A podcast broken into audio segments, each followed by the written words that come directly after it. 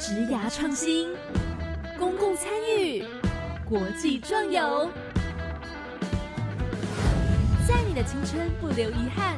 年少不留白，就是现在。欢迎来到青年故事馆，跟着青年一起翻转未来。Hello，大家晚安，欢迎来到青年故事馆，我是主持人凯琳。今天相当荣幸的是，我们邀请到了救鞋救命。那么在真的把他们请出来之前呢，我想要跟我的好伙伴紫云呐，干嘛干嘛害羞的偷笑？哎，你们知道吗？紫云她对于海外志工其实有某种程度上的了解耶，算是啦，也没有到非常了解，就是相对于救鞋救命来说，就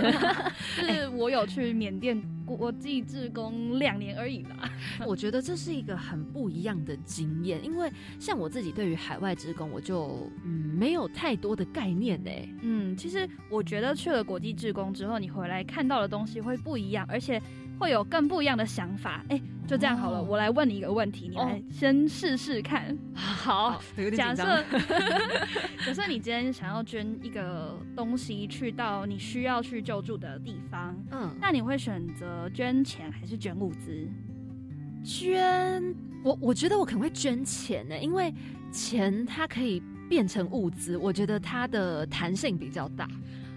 你的回答跟大多数的人都一样啦，但是但是其实呢，我觉得如果先不以我们把钱捐给基金会来说的话，就是你只否一个救助的地区来说的话，其实捐物资会比捐钱还要来得好。是，因为他们对于钱的概念没有到这么的这么的好，就是对他们来说那一张钱只是可以换东西的，呃，一个一张一张纸而已。但是他不知道哪些东西对他才是好的，或者是我不知道我买的这些食物。会不会放到坏掉，或者是我买了一堆我没有用到的东西？哦，所以所以其实捐物资才是能够针对他们的痛点去解决问题的东西。哇，你没有这样子讲，其实我没有想过。嗯，因为我就觉得钱它可以变成物资，但是我没有想到说，好，今天如果我不是透过基金会来处理这笔钱，嗯，钱直接送到他们当地，确实他们可能没有办法。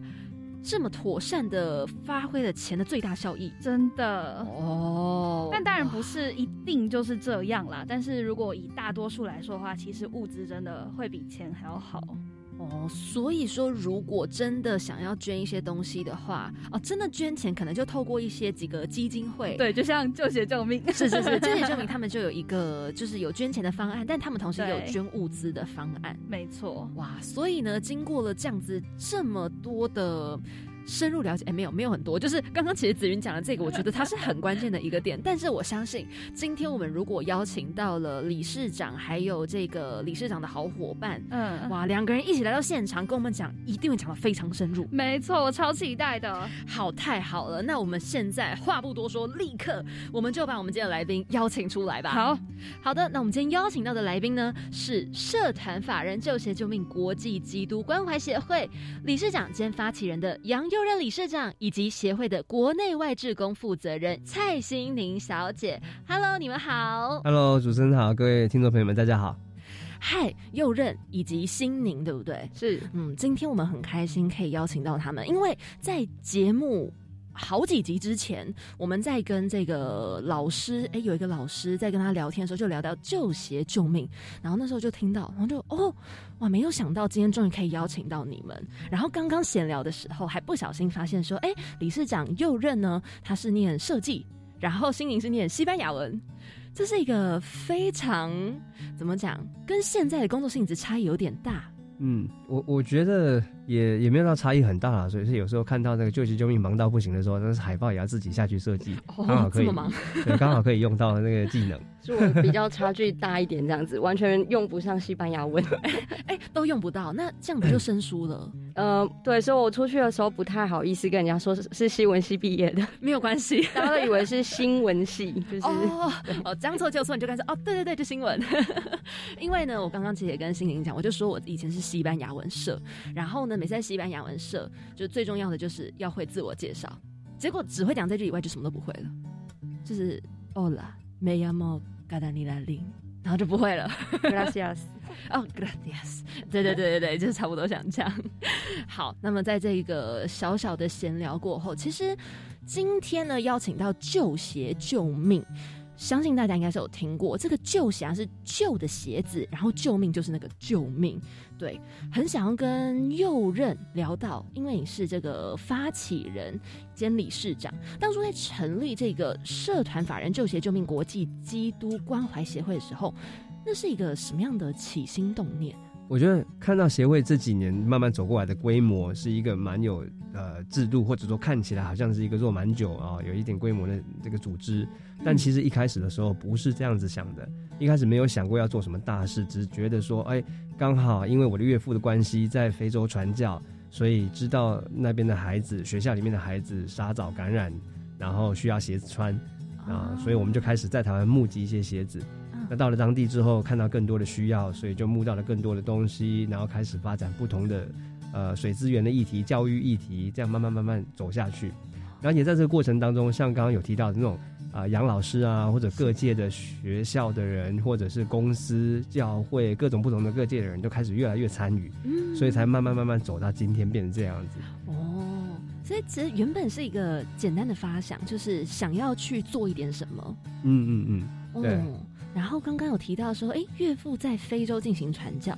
是，所以岳父本身不是台湾当地人嘛？哎，我岳父是加拿大人，哦，对，所以我太太是加拿大人，然后，所以我太太自己也是来台湾传教，然后我们在台湾的社区一起服务当志工的时候认识的，哦，然后是我的岳父，他从以前就是在世界各地宣教的这种人，所以我太太她从十二十三岁也是跟着他到印度街头。然后到各个不同的地方，然后南美洲，他自己也去非洲，然后二十几岁自己来到台湾就被我卡关这样子。难怪我刚刚想说，哎，为什么右任你的英文超好？还想说，嗯，好像就是去国外待过那种口音。殊不知原来太太是加拿大人。嗯，是，可可是因为我自己十几岁的时候也是住在澳洲啦。哦，是，对对，哇，所以右任从很年轻的时候就是游历了各地。嗯，那么当初呢，就是心灵，你又是什么样的契机之下就加入了这个协会？哦，其实我过往完全没有就是非利组织的呃工作经验。其实我是就是毕业之后就进到公司啊，然后去当就是因为我本身就是外文系嘛，所以就去了呃就是。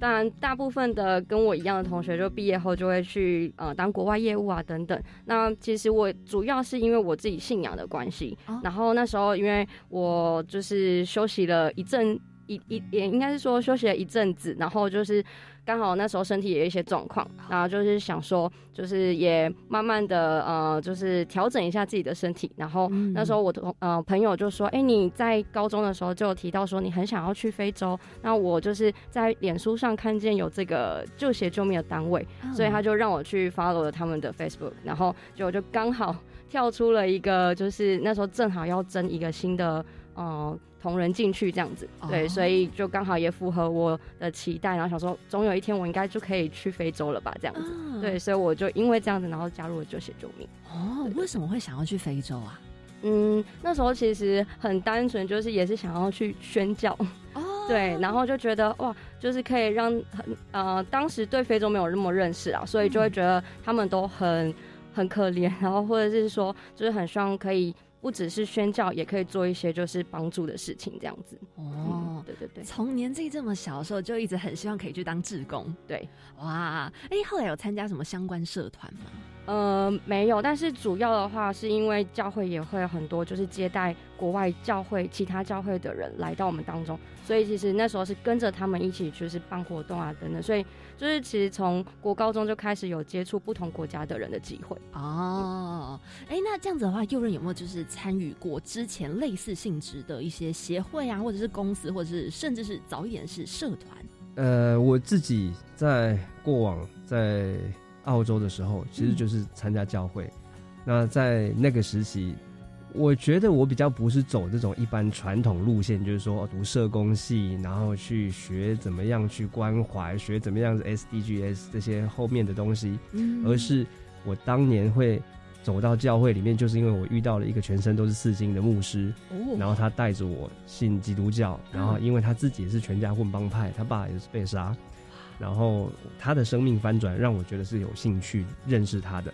然后最后他带着我这样子帮助我找到自己人生的目标之后，我也是去带其他的混帮派的年轻人，所以就是这样子接纳这些年轻人，带他们，然后回到台湾之后参与更多的社区服务，嗯。啊，所以我我想这个是我的背景去参与到这种社会公益，还不是从学术角度去做，那反而是跟我太太一起在当志工的过程当中认识，然后一起又到了非洲发展的协会，才知道说在参与的过程当中有更多更多需要去思考的议题，整个社区怎么营造资源进入到一个当地，怎么样影响当地社会，呃，嗯。从学术上的补足啊，这个是我们后期去学习的。但我的嗯历程大概是这样子。嗯，就是它背后是很庞大的，然后在初期的时候，又让你去带了这些参与过帮派的年轻人，然后呢，去在协呃在教会里面，后来他们有没有间接的哎，就走到就你的协会里面去了？呃，我的这这两块时间走有一点点远哦，哦也就是说，我一开始在澳洲带的那些年轻人，他们现在还在澳洲的教会，嗯哼，但是我回到台湾之后，啊、参与的社区服务是比较像是说免费教台湾的国高中生英文，因为我自己会讲英文，啊，所以就免费教他们英文，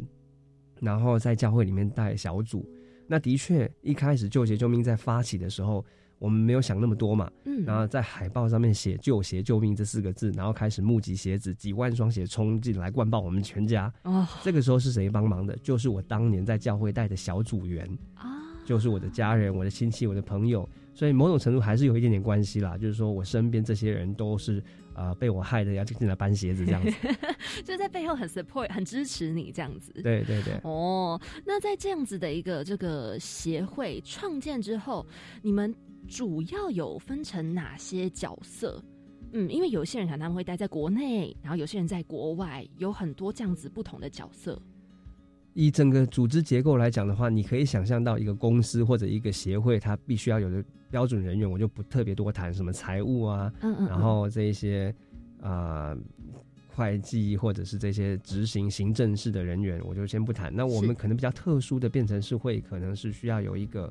呃驻点人员，甚至我们有宣教士这些到跨文化领域里面去学习当地的状况，去了解他们的需要。我觉得大概是这一个区块里面最特殊的，嗯。因为每一个公司都有行销，每个公司都有专案专案管理者，每个公司都有 CEO，都有这些啊、一个公司运作所需要的营运的角色。对，但我们比较特殊的变成是需要去了解当地的文化，因为不是资源过去就结束了，不是学校盖了就成功了，嗯不是有东西水井挖出来水可以出来可以喝了就成功了，嗯。而是你要透过了解背后的文化，你才可以知道这一杯水它最后会影响当地人的什么状态。这个学校盖下去，其实最后会荒废还是怎么样，还是根本跟当地有冲突、文化冲突，你不知道。哦，所以不是硬体设备最难的人道救援关怀里面，其实是真正了解当地的需要，然后依照他们的文化跟资源去创造一个永续性的啊、真的帮助跟改革。所以我们会有这样子的驻点人员啊、嗯或者是宣教士，或者是扎根的人去做这样子的一个呃深度一点的研究，去了解。嗯，所以他们就是长期在当地进行观察。对对对，嗯，其实这个工作是相当的重要，我相信还蛮多对于志工可能没有那么深入了解的人，就会觉得说，哎，是不是我东西过去就好了？我有物资，然后我做了一些什么，是不是这样就 OK 了？可是就像刚刚右任有提到的，你是要长期的了解，这样会不会有文化或者是对于当地的冲突？所以在这样子这么多年下来，你们有没有看到一些志工他们在真正的参与了海外行动之后，产生了一些改变？嗯，我觉得很实际的案例，就是刚刚右任有提到的，我们驻点人员就是呃豆子，那她是一个女生，就是也很年轻。那她其实一开始她本身自己的工作是医检师。然后她也是因缘机会就认识了救血救命，知道我们有定期的在出国际志工团，对，嗯所以她其实，在二零一七年的时候就跟我们去了第一次的非洲，哦对，那那时候其实只是个短期的国际志工，大概十二天的旅程。那他就就是种下了那颗种子之后，他其实就觉得好像就是他的生命中，就我们刚刚提到说，哎、其实还可以再做点什么事情。所以其实后来我们就是有呃推荐他是不是愿意，就是再带一次志工团，就是用团长的身份，嗯。然后再更多的跟当地人有更多的互动，因为毕竟你当团长，你就会需要更多的去跟他们做交谈，那你就会更确定你是不是想要就是投入在这个呃工作里面。对，嗯。然后直到现在，他已经就是来来往往台湾跟非洲，然后每次驻点就是几几乎就是大概都快要一年的时间，对，哦就九个月、十个月的时间，然后嗯回台湾就是可能休息个一两个月，然后跟台湾端这边去做一个呃进度的更新等等啊，然后就会再回到非洲当地。那所以其实他看见非洲的改变是最显著的，就比我们会看得更加的清楚。那其实一开始的文化冲突啊等等，到他现在是我们都说他是就是肯亚地头蛇这样子，对，已经快要变成当地人了。他是自己一个待着，还是通常会有一个小小的组会待在那边？呃，目前的话是我们在肯亚当地也有办公室，哦那他其实比较是一个管理者的角色，然后就是协助我们管理，呃，就是其他在那边办公室的当地伙伴这样子。哦，对对对就是会觉得还蛮感动的，就是这样子一个长期的时间下来，然后呢，刚刚也有提到，就是你们的志工类型也是很多元。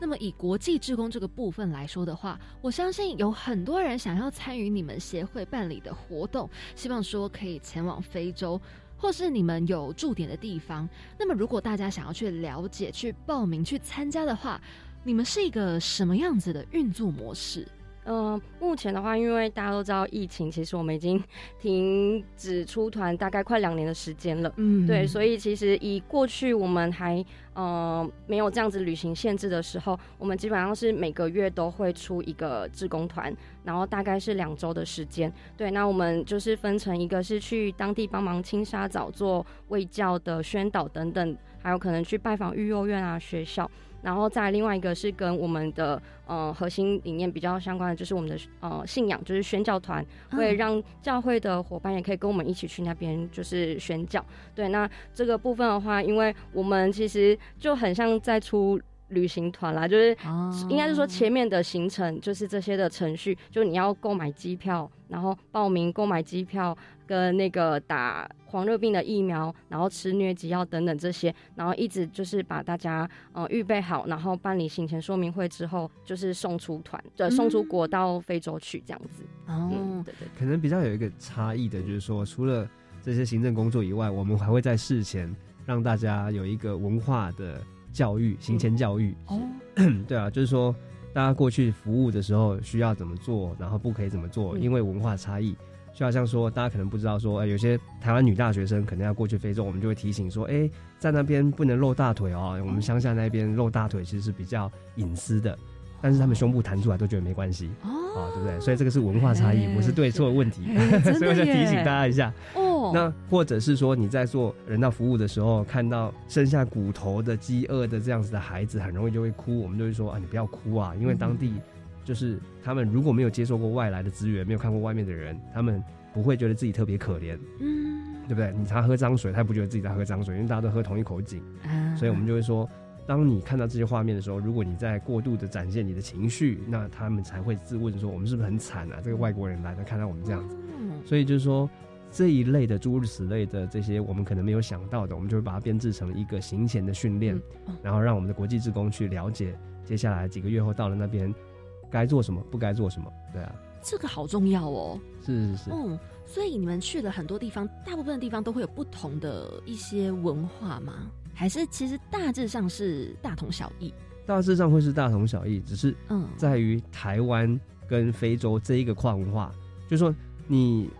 在非洲，在不同的五十四个不同的国家里面，当然有不同的文化，甚至在肯亚，你就有不同的族，每个族对于哦女性、对于啊、金钱、对于土地都都有不同的想法。嗯，那但是我觉得最大最大的文化跨越，其实啊、是台湾跟非洲啦。哦，对，所以还不至于必须要细致到说去分辨每个族跟每个部落他们的不同的文化，但就有一个大致的概念，让台湾人小心知道就好。哦，所以如果说以就是非常初学还没有参与过，然后他们要进行这个行前你们的这个行前说明的时候，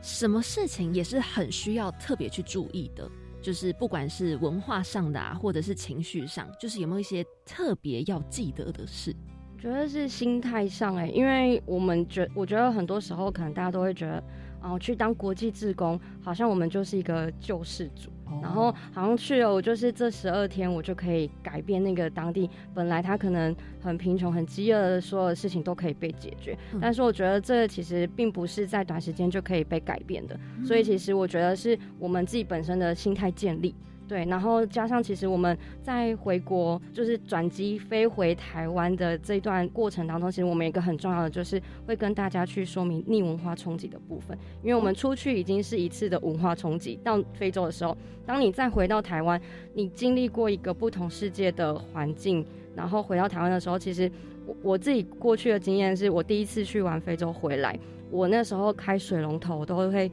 特别就是觉得啊，天啊，我不能浪费水。那其实有些人会很极端，甚至他可能回来之后就觉得啊，反正就是非洲都那么的可怜，那么贫穷了，那我就是回来就开始挥霍。所以其实有很多不同极端的，就是反应。所以我们其实就会去建立大家就是去的文化冲击的这些呃心态，然后还有你回来之后要怎么去应对你这些生活上的转变，这样子。哦，哎，这我没有想过，哎，就是回来的那个冲击还会影响到生活的一些细节。对，就自己本身有经历过，所以就就是。呃，之后就会去跟志工去分享。那甚至有些人他是不自觉的，他没有发现到，所以我们就是回来之后也都会关心大家说，哎，你最近的状况啊什么的，就是都还好吗？那可能有些人他会觉得很疑惑的时候，我们就会透过我们可能比较有去过非洲经验的伙伴，然后大家彼此去分享这样子。哦，哎，那这样的话，右任有没有经历过这一段？你说逆文化冲击吗？对，呃，我我自己。讲老实话是比较有办法适应不同的环境的变化，因为从小在台湾长大，在澳洲，然后加拿大，在非洲不同的国家居住过，所以我我比较可以理解这中间的自己需要怎么样去调试，但是我可以也可以理解呃其他的人所经历的过程。换换句话说，我们都曾经可能遇过这样的朋友，有没有去过那种？朋友去一年澳洲打工旅游，回台湾之后就说啊，台湾就是烂呢，啊，什么制度很烂啊，啊，或者是住过没，这这些都是包括在逆文化冲击里面。当他出去回来，他说台湾人都很烂啊，都没有自己想法。其实这个就是你回看到外面的世界，回来自己用很比较极端一点的方式去审视自己的文化、自己的家人、自己的身边的人。所以这个都是我们可以去调节的。嗯哼，那这样子要怎么样调节会比较好啊？因为有时候就是想法上的一个冲击，要怎么样去把它达到一个平衡？我觉得可能要用比较逻辑一点的思维去提醒大家。举例来讲啊，台湾人就是烂了。刚刚讲了嘛，从澳洲回来真的是如此吗？嗯，呃，从更宏观的角度，它的文化就是差异，不是哪个是对，哪个是错。很多时候在谈跨文化的时候，不是非洲错，台湾对，嗯，而是。他就是在一个不同处境、不同资源、不同状况之下，用更宏观的角度去谈的时候，大家比较能够理解。或者是有人回来说啊，你们都在只是为了自己赚钱，非洲全世界很多需要帮助的，你们都不不爱有人，不关心人。可是你真的用另外一个角度去谈，不是每一个人都有你的经验值，所以你需要的是引导，呃，鼓励你的朋友一起参与这些社会服务，就是说用比较宏观一点点的角度，比较容易去。呃，理解你接下来应该要可以做什么事情，不是用很情绪的去表达你现在很多的想法。哦，很多时候还是要跳脱出来，然后理性的去看待一些东西，再慢慢的去把情绪这样子消化下来，就会比较能够达到一个平衡点。嗯嗯。哦。好，刚刚呢这样子，我们深入聊了很多，真的很深层的东西。那么待会呢，在一个小小的广告过后，我们继续要来跟右任还有心宁再聊到更多更精彩的内容。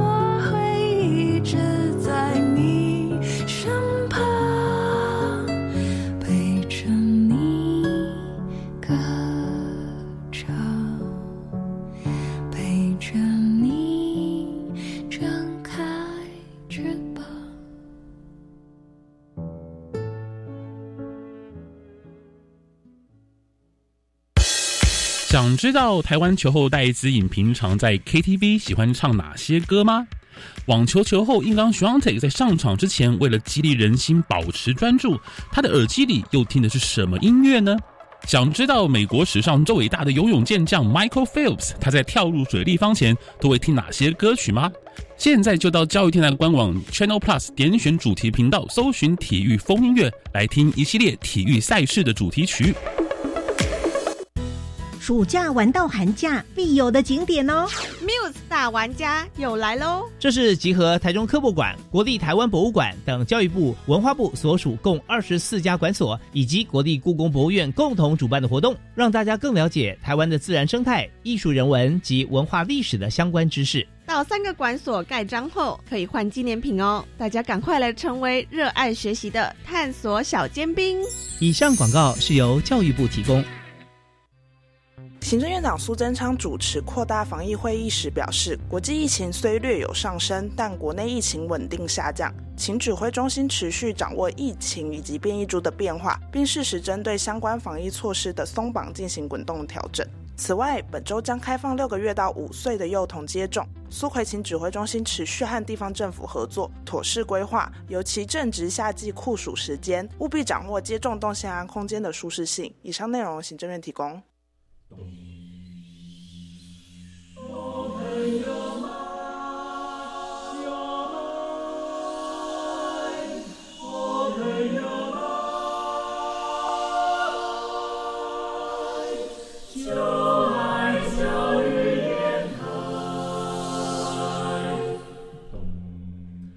们是台北室内合唱团，您现在收听的是教育广播电台。在一个小小的广告过后，回到我们节目当中。今天邀请到的呢是社团法人救协救命国际基督关怀协会，邀请到右任还有心宁。嗨，我们要来继续深入聊天了。好，各位听众朋友，大家好，再来了更多的故事。对对对对，说到故事，我们马上就想要来问，就是相信很多人对于志工的参与，就是很 focus 在一个点，就是会觉得说，哎，你们经历了很多啊，所以看到很多不同的人事物的发生啊，听过很多的故事，可以跟我们分享一下吗？因为我自己本身比较多的时间就是处理呃所有国际志工出团前的行政嘛，然后跟还有他们回到台湾的接机，所以其实我呃遇到的志工是非常多，然后也看见他们前后的改变。那我自己印象很深刻的是有一个小朋友，他就是。啊，应该是国小三四年级，然后啊，那时候他其实就是很白目的，就是比较调皮的年纪，对对，然后 就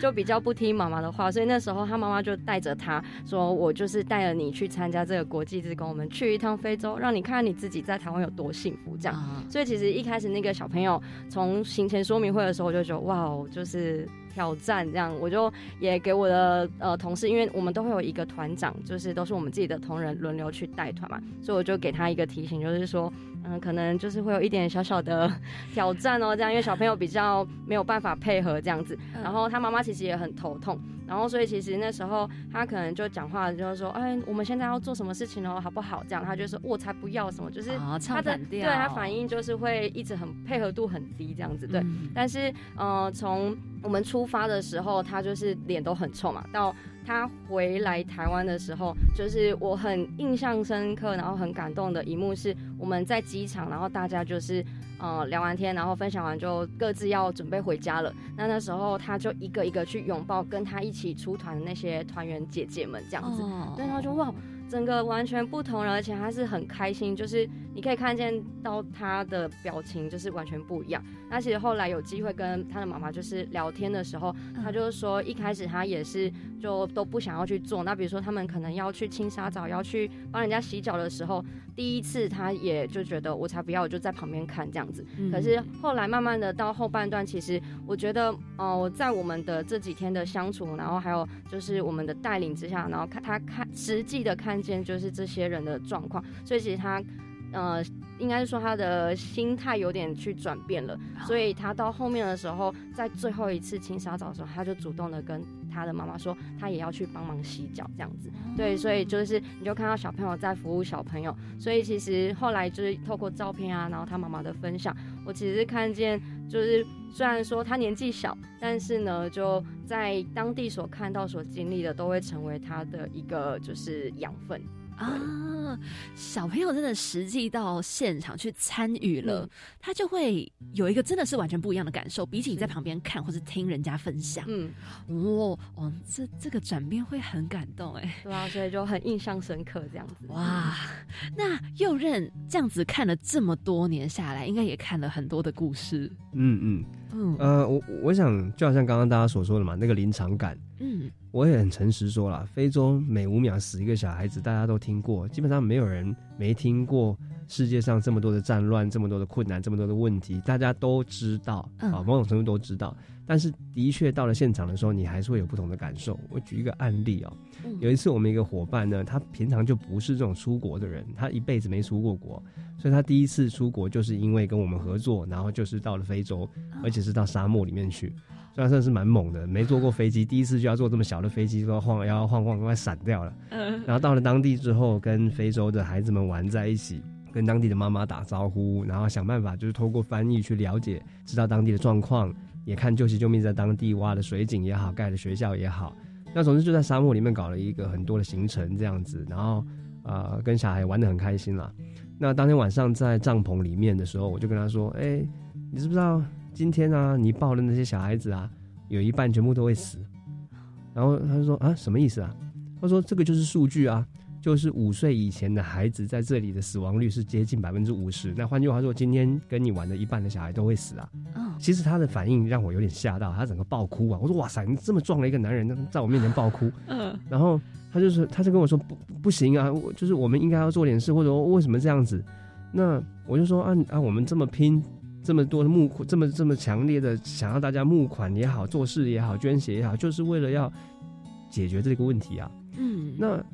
这是什么概念？这个概念就是他早就已经知道这些数据，他早就已经知道这些事情，但今天他真的抱过这些小孩，叫过他们的名字的时候，那个感觉就完全不一样。对，我觉得国际职工最大的差异就是在于说，你实际踏入，真的看见这些人的生活，融入他们的家庭。那你才比较有感受，就是说，当今天新闻报道在写这些小孩子喝脏水的时候，在死的时候，你比较有感受，他真的是一条命，他的背后真的有一个妈妈在哭，他呃背后所有的这些东西，你到了，你才有办法真的知道。嗯，哇，这又是你讲出那句话的时候，我刚刚也有点 shock，就是哎哎，数据上来说确实是这样。可是，当你没有真的在现场去跟那些小朋友相处，去跟大家去了解彼此，深入的去这样子，你就不会有这种感觉，就只是觉得，嗯，就是这是个事实，但是你没有真的有感受到那件事情的发生，哇！然后这样听下来，我们真是有点沉重。其实像右任刚讲了一个东西，我也想到，就是建水井、盖学校。在很多地区、很多当地，他们都会有一些各自不一样的资源的需求嘛。那你们那个时候都要怎么样去评估？如果说打个比方好了，我们想要做的事情有很多，但是有很多事就是没有办法完成。像是你评估了当地的状况，它是水资源的缺乏，你要做的事情可能就是盖水塔，还有水资源的宣导。可是盖水塔，我之后评估说，哎，做不到，因为我没有当地的语言翻译人员，或者是当地没有驻点人员可以帮忙进行维护，或者是建材可能在当地是缺乏的啊，施工又要怎么做，所以只好放弃进行这样子的一个工程。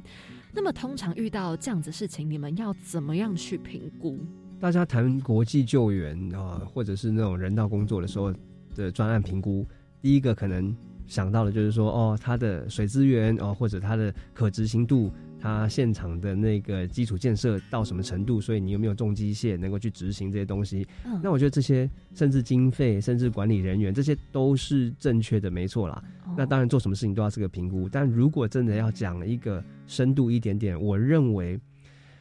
穷人到处都是，嗯，但是可以。跟你支持在当地可被建造一起同行的伙伴很难找，那换句话说，要找一个没水的地方太多了，要找没教育的地方太多了。那你水井你要挖在哪里？其实真正要找的是一个能够有当地能够跟你对口接应的当地人，是一个可信任、可被追踪、可执行，然后一起做完之后，他可以跟你一起再继续回报，甚至最重点的是最后承接这个社区的发展的人，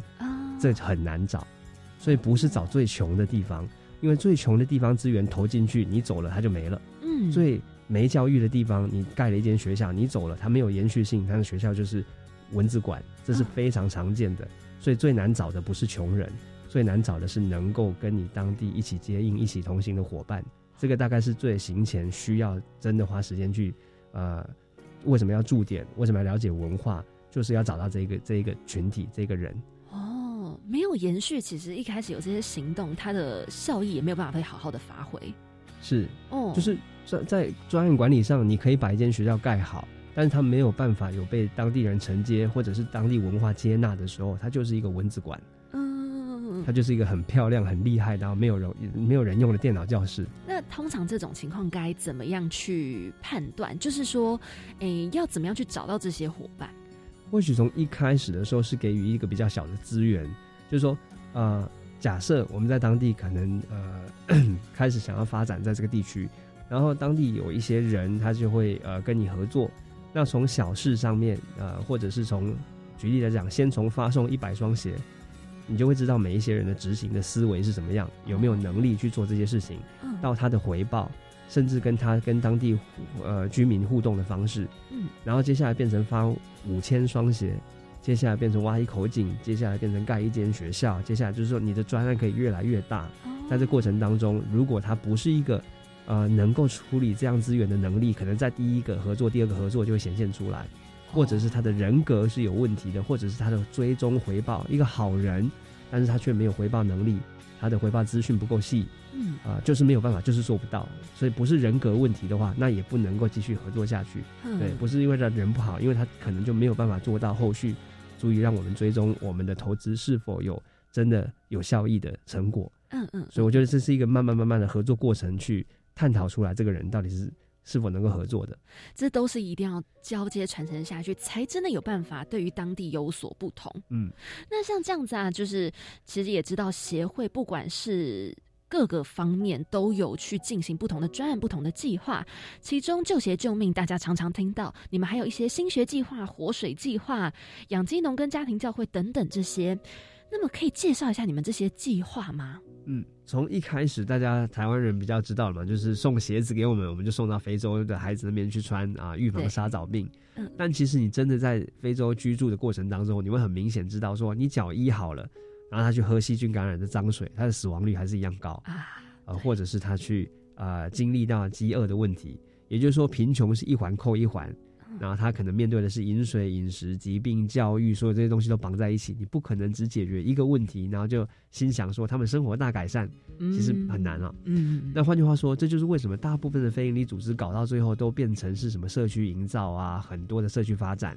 就是因为这些东西都绑在一起，你很难只解决一个单一问题而已。是。那所以我们自己协会也是一样啊，这个救鞋救命延伸到新学计划，帮他们盖学校。或者是活水计划帮他们提供干净的水资源，嗯，那或者是养鸡农耕，提供他们一个稳定的饮食，然后或者是一个永续的小的经济来收入来源，嗯，那甚至是我们在谈很多的刚刚有提到的什么家庭教会这些东西，我先不谈信仰，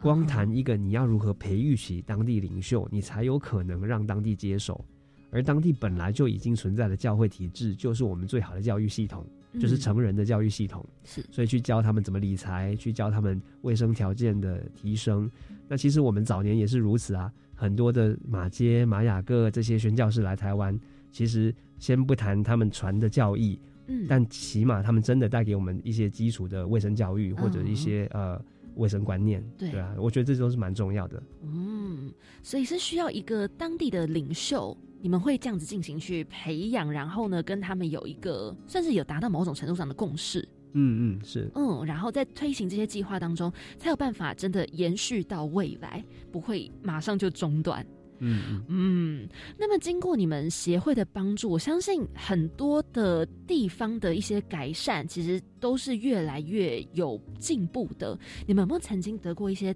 当地的一些居民，他们有给你们回馈？我因为刚好就是四月份也从肯雅回来，也是有很多蛮印象深刻的。那因为我们就是呃四月份的时候去是呃会去看我们每一个计划目前的进度嘛。那我们其实有刚刚提到的活水计划，我们就是去帮当地挖水井。嗯那其实嗯、我们每到那个村庄的时候啊，就是当地的居民是很开心的来迎接我们，然后甚至还拿那个就是很有特色的呃项链啊什么，就戴帮我们穿上戴上这样子。对，那其实实呃不只是说在这样子，他们很感谢我们给他们有这样子的资源，让他们有干净的水喝以外，呃也是在他们的管理的技能上面，就是去帮助他们，因为其实我们过往很多。不同的国家去到当地挖的水井，它可能大家就会无止境的、无限制的去使用它，然后很快那个东西就坏掉。坏掉之后，其实是没有人再去维护跟管理它嘛，所以它就变成是一个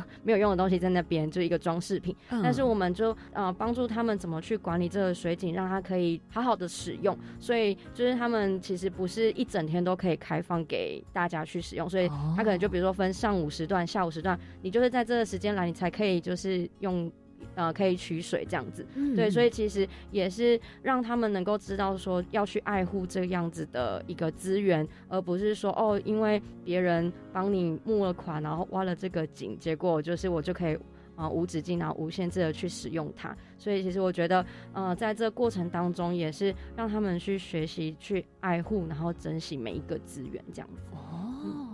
那如果说就是你们那个水井，他们用坏了，他们有办法跟你们回报说这个 trouble 出来了吗？呃，这个部分其实我们会希望可以透过他们自己的管理，那因为像他们自己会组成一个委员会，哦然后他们就比如说来取水，他可能呃付上可能比如说我们说台币大概一两块钱的金额，他们慢慢慢的把这个钱存下来，然后等到如果说这个水井它必须要维修的时候，而不是说哦我们跟救援救命讲，然后救援救命又在帮我们目前去就是维修去管理它的时候，其实我们希望这个水井就是给这个村庄给这个当地的呃地方他们去使用，所以他们必须要自己去管理，然后并且去找到经费来去做维修维护这样子。嗯，所以管理以及维护，这也变成是他们自己的一个责任了。是，哦，嗯嗯，这样好像也才真的有办法让他在这个地方一直延续，否则就好像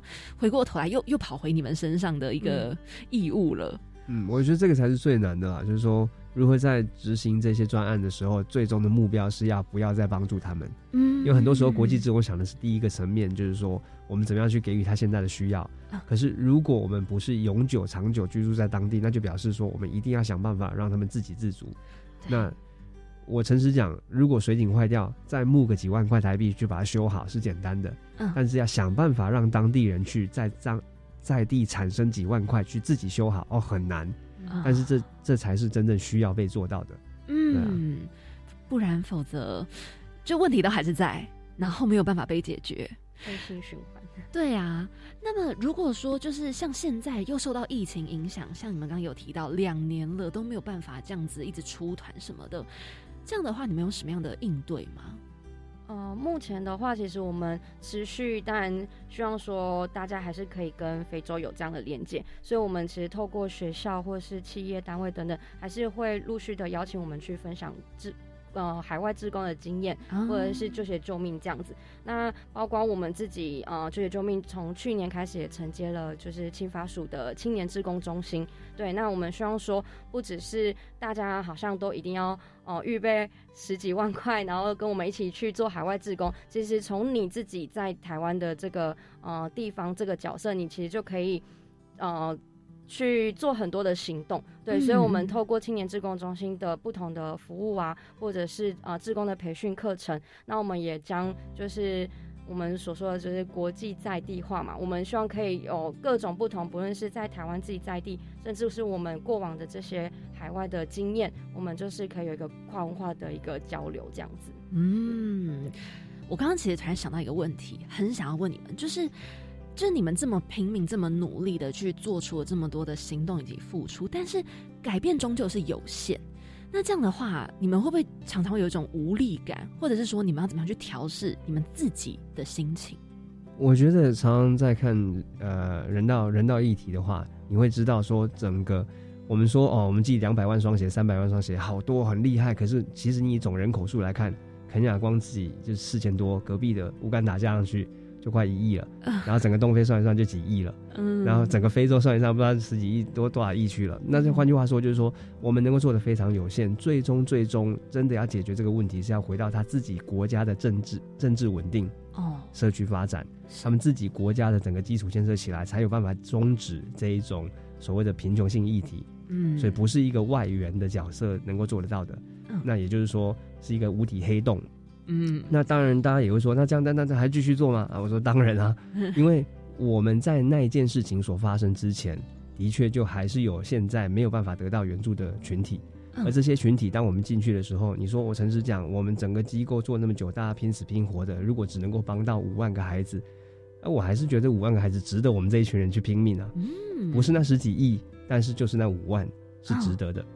早年台湾也是这些马杰、玛雅各、孙理莲宣教士，台湾第一个社福机构也是美国宣教士来设立的。嗯哼。那当年他们所培育的这几个孩子，的确就是现在很多社福机构的领袖，的确是现在很多医院的啊、呃这些领袖，啊这是我们台湾教育界的领袖，所以我们也可以大胆的去呃天真的去想象，就是说我们培育的这五个五万个孩子里面，或许未来就有几位是未来他们医疗医疗界的领袖，嗯他们社福界的领袖，因为这的确就是我们台湾曾经走过的路。那最终还是祷告啦，为他们他们的政府机制去祷告，因为我真的是没办法的。嗯 那但是我们就是能够做的，就是像当年早期那些外来的这些朋友们对台湾做的事情，我们也做一样的事情。嗯，就是还是先付出行动。是那么就是做到尽力做，做到怎么样，他究竟能够有什么样子的造化？那其实有时候还是要看当地，希望他们也可以付出同样的努力，这样子。嗯嗯。嗯，那如果说现在有很多人他们想要参与海外志工啊，你们会给什么样的建议吗？嗯，我自己觉得很重要，就是要保持弹性。嗯，对，就是不要呃，我们设想就是你怎么讲一个 to do list，就是你要百分之百达到所有的事情。但是其实，在非洲有很多的事情，很多的突发状况是我们很难就是可以想象得到的。嗯对，所以我觉得保持弹性，然后得失心不要太重，这样子。那当然就是希望说大家不是好像在台湾就只是一直想着想要做什么事情，而是真的用行动，然后去做更多的事情，这样子。哇，我觉得今天真的有一个深度之旅，就是很多时候我们都把志工这个角色就是想的很简单，或者是就是就那样，但是殊不知它背后需要很多的准备、很多的心理建设，甚至是很多的一些教育，这可能都是大家不理解的部分。那么，希望真的想要去参与的人的话，还是要先进行一个前期的深入的了解。那么，如果听完这一整段对你们非常非常有兴趣，可以怎么样找到你们呢？我们目前的话就是呃，救救命有官网，然后 Facebook，然后也我们也有就是符合年轻人嘛，所以我们也经营了 IG，、哦所以就是呃，大家也可以在 Instagram 上面就可以搜寻“救协救命国际志工团”。那基本就是我们其实过往有很多的呃出团的记录都会在上面，然后也会有很多可能就是各种我们在过去的这些故事分享这样子，所以，就欢迎大家追踪我们。好，欢迎大家脸书、IG 都可以记得搜寻去追踪救协救命，然后当然有官网，有任何想要了解的也都可以直接找到你们。是，好，那么欢迎大家一起来搜寻救鞋救命。他的一句传递温暖，你的一句照亮未来。跟我一起开启惊喜漂流瓶。进入到我们惊喜漂流瓶的单元，上一集呢是参加了大专生工部门见习计划的品轩还有小曼，他们留下了这么一句话：人生就像骑脚踏车，想保持平衡就得往前走。我那时候听到这句话的时候，我想了一下，我如果骑着脚踏车没有往前，我真的会跌倒。然后想一想，哎，真的会耶。所以后来就想，好像很多时候都是这样，就是你必须要先往前，你一直往前，很多时候你面对不同的事情，你才有办法达到那个 balance，你才会知道说啊，我什么东西要进行什么样子的调整。所以相信在协会待这么久，这么多人生经历的右任以及心灵里面有很多的想法，可以跟大家分享一下吗？我可能是人生过得比较苦啊，我想到是问题，就是呃，我觉得人本来就在生命当中会遇到很多的问题，不管是做善事的，不管是创业的，不管是做什么职业的，你的人生一定都有很多的问题跟挑战。对，而当你如果真的停下来去思想、去哀怨、去做很多很多的这样子不往前走的话，其实会没有办法继续往前啊、生命没有办法继续发展。哦所以我觉得，即使生命中这么多的困难的话，我觉得还是要继续一直往前，一直往前，一直往前，你才有可能真正平衡，才有可能解决问题。嗯对啊，反而停下来，一直花时间在那些问题上面，没有办法解决问题，要继续往前走。嗯，对，我觉得他比喻的很好，因为我们就是我自己想到的脚踏车就是一般的熟女车嘛，所以它不是像竞技脚踏车是可以有那个后退啊、什么脚刹的功能，所以其实就像我觉得就是跟我们人生，然后还有时间一样，它是不会回过头的，就是我们真的只能就是一直往前看，然后就是希望说，就是这句话也是。鼓励说：“哎、我们不要就是留下遗憾，因为这个时间其实是一直往下、一直往前、一直往前前进的。嗯，真的是这样。哦，我发现啊，就是不同人生历练的人会说出来的话也是截然不同。没有，心灵笑了，眼睛跟着笑了。好，那么想问到你们有没有想要留下一句话在这个漂流瓶送给下一届来宾呢？啊、我可以送给大家一句话，就是改变历史的都不是中规中矩的人。哦，又是一个当头棒喝。为什么想留下这一句话？呃，我觉得有时候真的，呃，认识这么多的朋友，不管是在啊、创业的、业界的，甚至是教会牧师，或者是非营利组织的人道救援工作者，很多很多的啊、不同角色的人，他们的确都是不守规则的人。嗯，他们就是因为自己的不守规则、不中规中矩，所以他们开创了协会，跑到了非洲，跑到了呃岛屿去援助，去做任何不同的发展，甚至创业，甚至做很多很多不同的事情。所以回回头看来，改变历史的本来就不是那些中规中矩的人。所以，嗯我鼓励大家啊、在某个程度，尤其今天的听众如果都是青年的话，在你最大的资源就是年纪啊、还有的状况之下，就是要冲下去去做一件事情。哇，我我觉得很被震撼，我好喜欢这一句话哦。好，我们一定要好好的传达给下一集来宾。那么，如果你们想要知道第三十集来宾说了什么的话，就欢迎下周三同一个时间，晚上七点零五分准时锁定我们青年故事馆。谢谢今天右任还有心宁来到我们青年故事馆，跟着青年一起翻转未来。那我们要跟大家说拜拜喽，拜拜。拜拜，拜拜。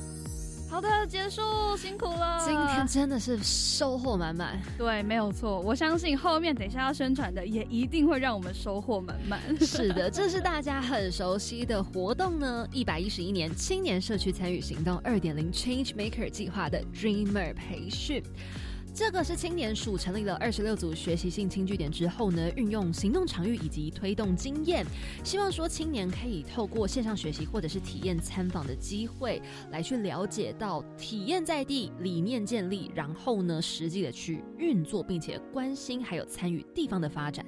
错，那接下来要来跟大家分享的呢是一百一十一年创创大学堂计划。那今年呢会针对高中职学生办理两场线上沙龙哦。第二场会在八月三号举行，有邀请了三个像是新创啊、还有科技啊、还有教育议题等等的人来分享。所以呢，想要报名的话，可以搜寻教育部青年发展署的脸书专业喽。是，那么这边呢还有一个是二零二二年全球青年趋势论坛国内与会青年报名活动。